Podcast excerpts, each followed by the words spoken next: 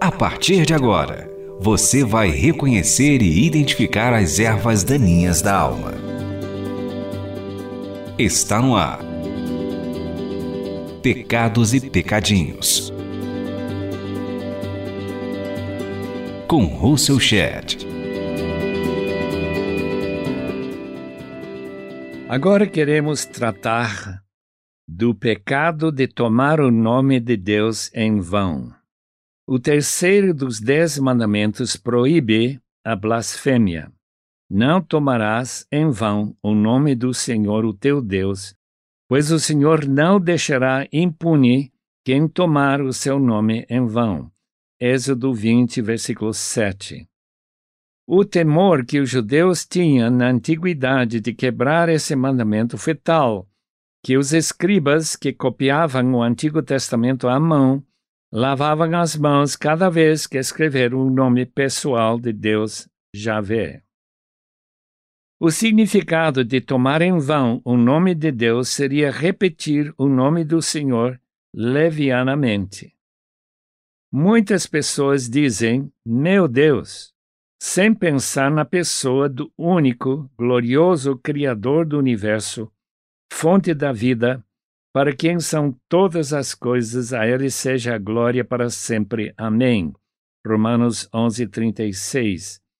A inefável glória de Deus é diminuída quando se pronuncia seu nome sem pensar ou atribuir glória que unicamente ele merece.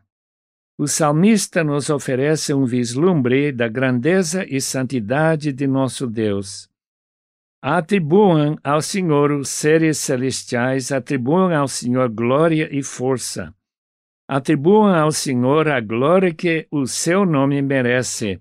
Adorem o Senhor no esplendor do seu santuário. Salmo 29, 1 e 2. Esse é o programa Pecados e Pecadinhos para limpar a terra do coração. O modo em que falamos de Deus deve mostrar o valor que ele tem por nós. Notamos que os descrentes também utilizam a frase meu Deus, e outros sem ter qualquer compromisso com ele ou compreensão de sua glória. Isso me leva a pensar que deve ser pecado pronunciar o seu nome em vão. Não aprecio de maneira nenhuma a maneira que programas de televisão e filmes repetem frases de exclamação, usando os nomes de Deus, de Jesus e de outros personagens bíblicos sem sinceridade. Jesus orou antes da sua crucificação: Pai, quero que os que me deste estejam comigo onde eu estou e vejam a minha glória. João 17, 24. Se nossas expressões não apontam para a glória de Deus e de Nosso Senhor da Glória, seguramente estamos errando gravemente. Hábitos são difíceis de quebrar, mas esse deve ser eliminado logo que percebemos que um dos dez mandamentos está sendo violado. Certamente os primeiros cristãos não pronunciaram o nome de Deus levianamente e nem nossos ancestrais espirituais que nos legaram os princípios espirituais da reforma. Identifique aqui os seus pecados e pecadinhos. O pecado aqui contemplado também tem suas raízes na incredulidade.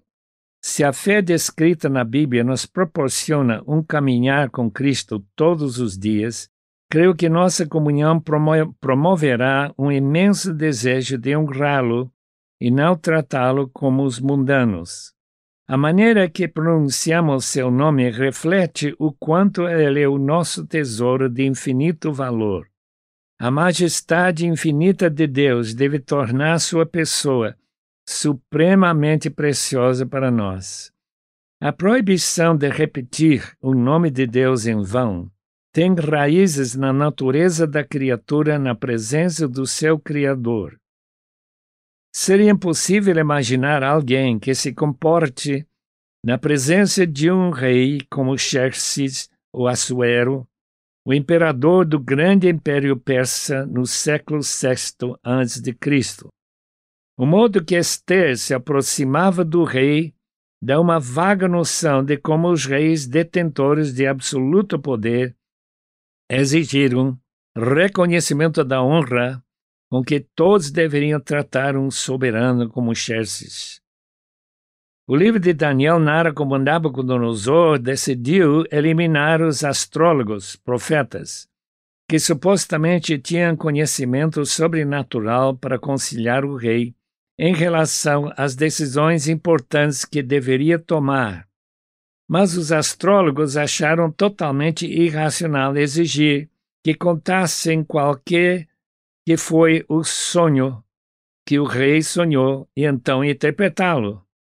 Os astrólogos responderam: Não há homem na terra que possa fazer o que o rei está pedindo.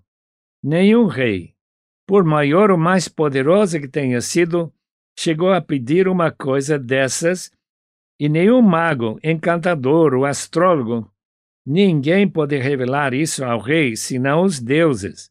E eles não vivem entre os mortais. Daniel 2, 10 e 11.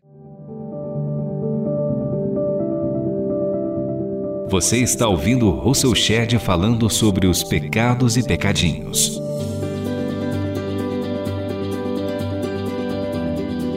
Daniel juntou-se aos seus amigos judeus comprometidos com o Deus único para pedir-lhe que revelasse o mistério do sonho desconhecido. Daniel misericordiosamente revelou para os seus servos o segredo que salvou a vida dos outros sábios do reino de Babilônia. Então Daniel louvou o Deus dos céus e disse: Louvado seja o nome de Deus para todo sempre. A sabedoria e o poder a ele pertencem.